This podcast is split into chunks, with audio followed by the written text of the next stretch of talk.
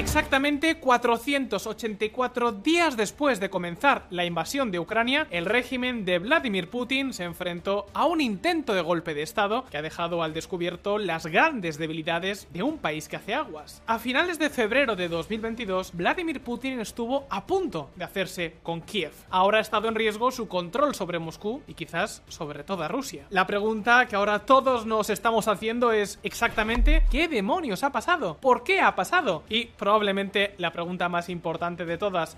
¿Qué podemos esperar a partir de ahora? Pues bien, os lo vamos a contar todo en este vídeo. Prestad mucha atención porque habrá cosas que seguro ya sepáis, pero otras que os van a sorprender. Arranquemos.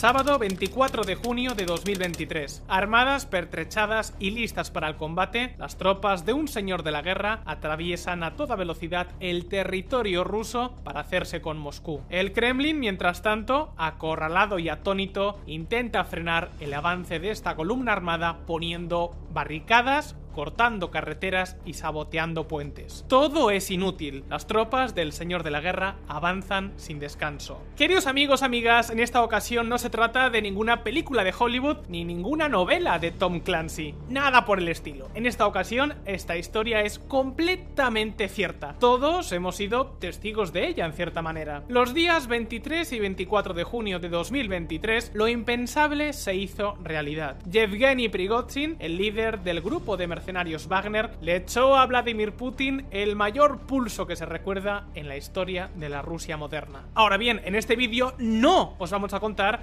ni quién es exactamente Prigozhin, ni cómo funciona el grupo Wagner, o cómo es posible que llegara a tener 50.000 soldados y se hiciera con la única gran victoria de Rusia en Ucrania desde el mes de abril de 2022, Bakhmut. No, no lo haremos porque de todo eso ya os hemos hablado en varios vídeos que os dejamos en la descripción. Por eso, en esta ocasión, vamos a centrarnos en esta singular historia más propia de una superproducción de Hollywood que de los noticiarios de actualidad. Y lo primero de todo es saber qué pasó y cómo se llegó hasta aquí. Pues veréis, los altos mandos del ejército ruso y el líder del grupo Wagner llevan meses tirándose los trastos a la cabeza. Y no penséis que lo hacen precisamente en privado, en petit comité. No, Prigozhin ha hecho entrevistas, vídeos y publicaciones en redes sociales para denunciar la incompetencia y la corrupción de los gerifaltes militares de Rusia, particularmente del ministro de Defensa Sergei Shoigu y del jefe del Estado Mayor, el general Valery Gerasimov. Por su parte, tras la captura de Bakhmut, el Ministerio de Defensa puso en marcha un plan para reducir el creciente peso del grupo Wagner. Para ello, enrolaría en el ejército a los reclutas de este grupo y pondría toda su estructura bajo el control del ministro Soigu, algo que por supuesto era completamente inaceptable para el mandamás de Wagner. Al fin y al cabo, hubiera supuesto en la práctica su disolución. Su respuesta, incrementar sus denuncias por corrupción e incompetencia masiva contra los altos mandos militares.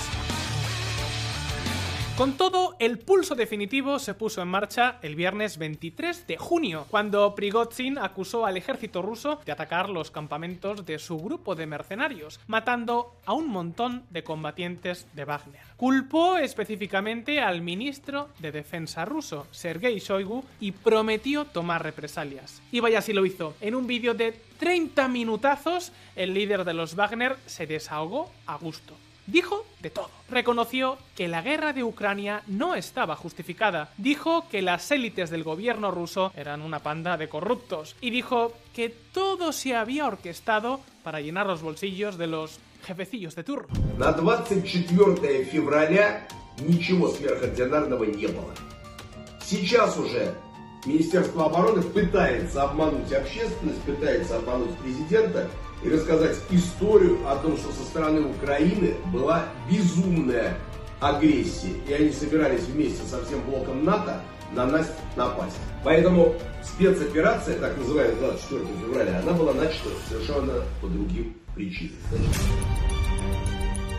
Claro que eso sería solo el comienzo. El siguiente paso fue ocupar la ciudad de Rostov del Don, una importante ciudad de más de un millón de habitantes y un centro militar absolutamente clave para el esfuerzo de guerra de Rusia en Ucrania. Desde luego, esto supuso cruzar una línea de no retorno. Y amigos, mientras los Wagner se preparaban para ocupar Rostov del Don, el sábado 24 de madrugada, el fiscal general de Rusia anunció que se estaba investigando a Prigozhin por orquestar precisamente una rebelión. Y aún más, unas horas después, el propio Vladimir Putin se dirigió a la nación y básicamente acusó a su antiguo aliado de ser un traidor. Prometió castigar a los responsables con toda la dureza posible. Fijaos. Повторю, любая внутренняя смута – смертельная угроза для нашей государственности, для нас, как нации. Это удар по России, по нашему народу. И наши действия по защите Отечества от такой угрозы будут жесткие. Все, кто сознательно встал на путь предательства – кто готовил вооруженный мятеж, встал на путь шантажа и террористических методов, понесут неименуемое наказание. Claro que el punto álgido de esta especie de pulso aún estaba por llegar. Poco después, las tropas del grupo Wagner confirmaron lo que ya habían anunciado, ni más ni menos que ponían rumbo a Moscú. Lo llamaron la Marcha por la Justicia. Y ojo que no se trataba de ninguna broma, aunque en la operación de Wagner no se llegó a ver ningún gran despliegue de tropas y equipos, el Kremlin tuvo que poner en marcha los planes que había de la era soviética para defender la capital. De locos. En previsión de la llegada de las tropas de Prigozhin se colocaron barricadas, se bloquearon carreteras, se sabotearon algunos puentes y se desplegó a todos los efectivos disponibles. Conforme a los planes, Moscú quedaría bajo la custodia de la cuarta división de tanques de la Guardia Kantemirovskaya y la segunda división motora de la Guardia. Se calcula que unos 6.000 hombres en total. Junto a ellos, unidades de las Fuerzas Especiales de Spetsnaz, la Guardia Nacional y la Policía. Finalmente, nada de esto fue necesario. Como todos sabéis, a última hora de la tarde, y cuando el grupo de mercenarios se encontraba ya muy cerca de la capital, se anunció una especie de tregua. Los Wagner dieron marcha atrás después de haber cruzado cientos de kilómetros sin oposición alguna y después de haber derribado seis helicópteros y un avión del ejército ruso. Pese a ello, Rusia ha acordado retirar cualquier acusación por rebelión. Veremos si lo cumple, pero es lo anunciado. Pero como os digo, queridos amigos, todo esto es algo que estoy seguro, absolutamente seguro, de que todos ya sabéis. Sin embargo, hay unas cuantas preguntas que tenemos que hacernos. ¿Por qué Prigozhin se lanzó a semejante aventura? ¿Qué ha significado realmente esta incursión golpista? ¿Por qué se frenó la tentativa de golpe de estado de los Wagner cuando estaban tan cerca de Moscú? Y seguramente la pregunta más importante de todas. ¿Qué puede suponer todo esto para el futuro de Rusia? Pues bien, Veámoslo.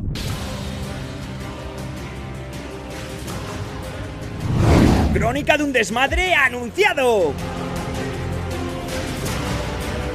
Os lo hemos contado en VisualPolitik en un montón de vídeos. Más allá de toda la propaganda que existe, lo cierto es que la guerra de Ucrania está siendo un desastre colosal para Rusia. Prácticamente ningún ruso está ganando nada y la mayoría están perdiendo. En el país la economía se está resintiendo y las proyecciones futuras son muy pobres. Ahora los rusos están mucho más aislados y la libertad de expresión se ha reducido aún más si cabe. Por su parte, los grandes oligarcas han perdido una fortuna y muchísima libertad. Digamos que su lujoso tren de vida, viajando y siendo agasajados por todo el mundo, se ha visto seriamente comprometido. Pero por supuesto, la peor parte se ha producido en Ucrania. Desde que dio comienzo la guerra, las bajas han sido salvajes. Rusia ha perdido una gran parte de su fuerza militar y ahora para colmo están a la defensiva. El contraataque ucraniano puede que esté siendo más lento de lo esperado, pero está castigando durísimamente a las ya de por sí exhaustas tropas rusas. Y ojo, esto no lo decimos nosotros, lo dice el propio Prigozhin, un tipo que durante meses ha sido la cara visible del esfuerzo militar de Rusia. Fijaos. Реальность. На земле сейчас, на сегодняшний день, российская армия отступает на запорожском херсонском направлении. ВСУ продавливают российскую армию. Мы умываемся кровью. Резервы никто не дает. Управления никакого нет. По-прежнему истерики, в которых начальник генштаба после стакана водки визжит, как баба базарная, как свинья. Телефон требуя вернуть позиции. Pero no se trata solo de Prigozhin. Lo cierto es que los datos que se van conociendo no invitan al optimismo para Rusia. Por ejemplo, los datos de las Fuerzas Armadas ucranianas, reconocidos en buena medida por el propio Prigozhin, apuntan a que las bajas de Rusia están siendo no solo muy superiores a las de Ucrania, sino dos veces más altas que las sufridas cuando comenzó la ofensiva de Gerson en el verano de 2022. Y lo mismo podemos decir de las pérdidas de equipo. Y sí, ya sé lo que estaréis pensando, pero Vamos a ver, Alberto. ¿Datos de Ucrania? Estás de broma. Esos están más maquillados que las hamburguesas que salen en los anuncios de la tele. Pues sí, es muy probable que sea así. Pero también lo es que de estar maquillados ahora, también lo estaban en el verano del 2022. Y que los datos occidentales van en la misma línea y que el propio Prigozhin también lo está reconociendo. Y por eso lo que nos importa no es tanto el dato en concreto, sino la tendencia que está siguiendo la guerra. Чем это в документах подается наверх. А то, что подается, это в 10 раз меньше, чем говорят по телевизору. Санитарные потери в день составляют некоторые дни до тысячи человек. Os hablaremos de esto con todo lujo de detalles en un próximo vídeo aquí, en VisualPolitik. Lo que aquí nos importa ahora es que esto no es algo nuevo. Durante meses el líder del grupo Wagner ha denunciado a los altos gerifaltes rusos por no proporcionarles la munición y el equipo necesarios, y les ha culpado de las grandes pérdidas sufridas. Y sabéis que esto resulta algo fundamental. El fracaso militar en Ucrania está obligando, por un lado, a buscar culpables, y por otro, está creando grietas en el sistema que muchos pueden querer aprovechar para incrementar su poder, que es precisamente lo que parece haber hecho Prigozhin durante los últimos meses un lado, lavar su responsabilidad y señalar a otros como culpables antes de que esos otros le señalaran a él. Por otro, subir peldaños en el escalafón de poder. Y por eso, el propio líder de los Wagner ha exigido por activa y por pasiva la destitución de los grandes gerifaltes del gobierno ruso y constantemente les ha llamado de todo. Y como evidentemente Shoigu, Gerasimov nos han quedado de brazos cruzados, pues hemos llegado hasta aquí. Pero un momento porque toda esta historia nos deja unos cuantos interrogantes. ¿Por qué el ejército, incluida la Fuerza Aérea, no actuó ni tampoco se movilizó claramente para repeler el golpe? ¿Es que acaso en el Kremlin no se fiaban de que alguna división pudiera incumplir sus órdenes y ponerse de lado de los sublevados si se elevaba aún más la tensión? ¿Por qué el propio Putin acusó por la mañana a los Wagner de ser unos traidores y dijo que recibirían su castigo para luego, horas más tarde, dejarlo marchar de rositas? ¿Es que en el Kremlin no tienen claro que puedan vencerlos fácilmente? ¿Por qué recurrir a un intermediario como Lukashenko? ¿Es que acaso tuvieron miedo de que se pudiera llegar a perder Moscú o al menos una parte de la capital con el golpe político que eso hubiera supuesto? ¿Por qué Putin y el resto de altos cargos del gobierno estuvieron tan desaparecidos? ¿Realmente el presidente llegó a abandonar Moscú por miedo a lo que pudiera pasar? ¿Ya no se fía de su círculo más próximo? ¿Cómo es posible que tal y como se ha confirmado, la inteligencia americana supera desde hace días las intenciones de Wagner y al Kremlin, en cambio, pareció pillarle todo por sorpresa sin ningún preparativo efectivo. ¿Es que acaso la información ya no fluye? ¿Por qué Prigozhin se lanzó contra Moscú y cuando estaba tan cerca se dio la vuelta aparentemente sin ningún éxito concreto? ¿Es que acaso esperaba el apoyo de alguna facción crítica con el gobierno que finalmente no se materializó? ¿Fue este el caso del comandante de las fuerzas Aéreas, el general Surovikin, y del subjefe del GRU, el teniente general Alexiev, que hicieron sendas declaraciones algo extrañas, llamando a los Wagner a desistir. ¿Estaban acaso detenidos o estaban siendo forzados cuando hicieron estas declaraciones? ¿Puede ser que el líder de Wagner haya palpado una creciente distancia entre las filas militares y el gobierno y de esta forma pensara que su acción podría desencadenar un efecto dominó, pero que al final esto no se produjo? No lo sabemos, pero esta es la teoría a la que apuntan los servicios de inteligencia occidentales. Podría explicar por qué se dio la vuelta y también por qué Putin no quiso movilizar a las Fuerzas Armadas ni enfrentarse directamente a los Wagner. En cualquier caso, ya veis que toda esta historia nos deja muchas preguntas, muchos interrogantes, para los cuales por ahora no tenemos más que conjeturas. Pero amigos, amigas, mejor o peor montado e independientemente del riesgo que supusiera realmente, lo cierto es que el golpe de mano de Prigozhin ha dejado una cosa muy pero que muy clara. La mafia es como la mafia. Sea cual sea el acuerdo al que se llegó hoy, se ha derramado sangre y la ilusión de invencibilidad de Putin se ha desvanecido. Él y sus compinches probaron el miedo real. Moscú estaba amenazado. Gary Kasparov. Amigos, amigas, el poder de Putin ya no es el de antaño. Atentos. El jefe en entredicho. Durante la guerra de Ucrania, el grupo Wagner, y especialmente su líder, han cobrado cada vez más y más protagonismo. Primero como líder de las principales operaciones, después como azote de la cúpula militar y últimamente también como protector de los pobres soldados rusos.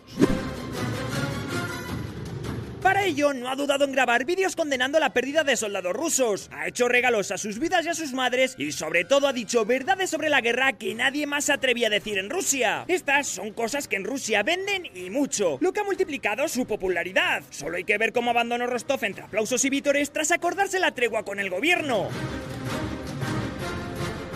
Pero ¿por qué Putin permitió durante tanto tiempo que este tipo atacara sin cuartel a su gobierno? Os preguntaréis. Pues bien, una de las razones que se barajaban es que con todas estas denuncias ayudaba al propio presidente ruso.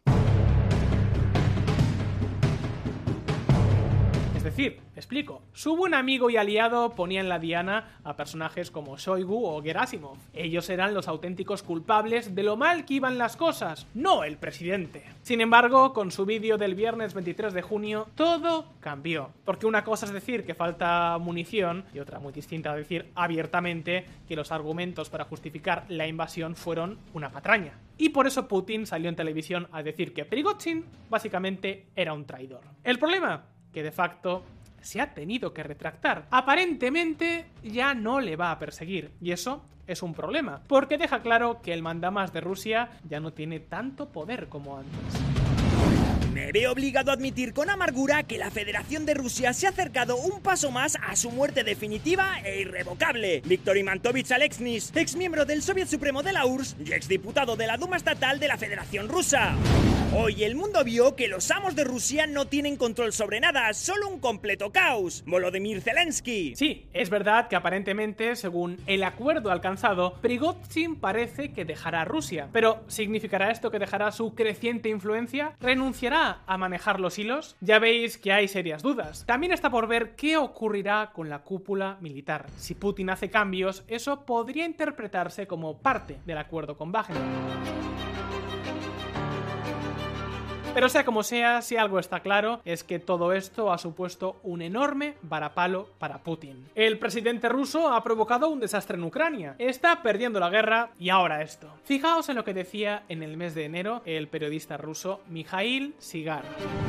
El presidente Vladimir Putin de Rusia, al parecer, finalmente se ha dado cuenta de que la guerra en Ucrania creó un peligroso competidor para su poder, Yevgeny Prigozhin, Mikhail Ziga. Por supuesto, lo del motín fue ir mucho más allá. Putin ya no da el miedo de antaño y eso, eso es lo peor que le puede pasar a un autócrata. En regímenes como este, el poder del presidente se basa esencialmente en su capacidad para atemorizar, infundir respeto y castigar cualquier disidencia. Pero en esta ocasión hemos visto cómo una organización de 25.000 mercenarios se apoderó del centro neurálgico de operaciones para la guerra de Ucrania y avanzó hacia Moscú sin que pasara absolutamente nada.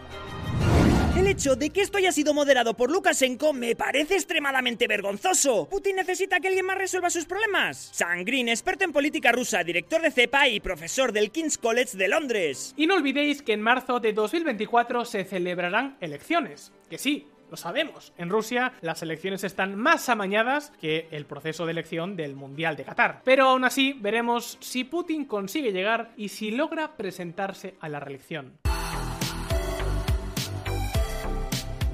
Pensadlo bien, la gran propuesta, el gran compromiso del presidente ruso siempre ha sido rescatar a Rusia de la anarquía y restablecer su grandeza pero ahora todo se ha hecho añicos. Rusia no es más fuerte, su ejército va de mal en peor, no hay prosperidad en el país, los grandes oligarcas están perdiendo y para colmo el caos es tan grande que un señor de la guerra puede pasearse tranquilamente por el país amenazando con ocupar la capital sin que le pase absolutamente nada. Por si fuera poco, el acuerdo alcanzado con los Wagner parece conllevar la salida de este grupo armado de una guerra que todavía no ha terminado. Yo recuerdo que hasta ahora este grupo ha sido clave.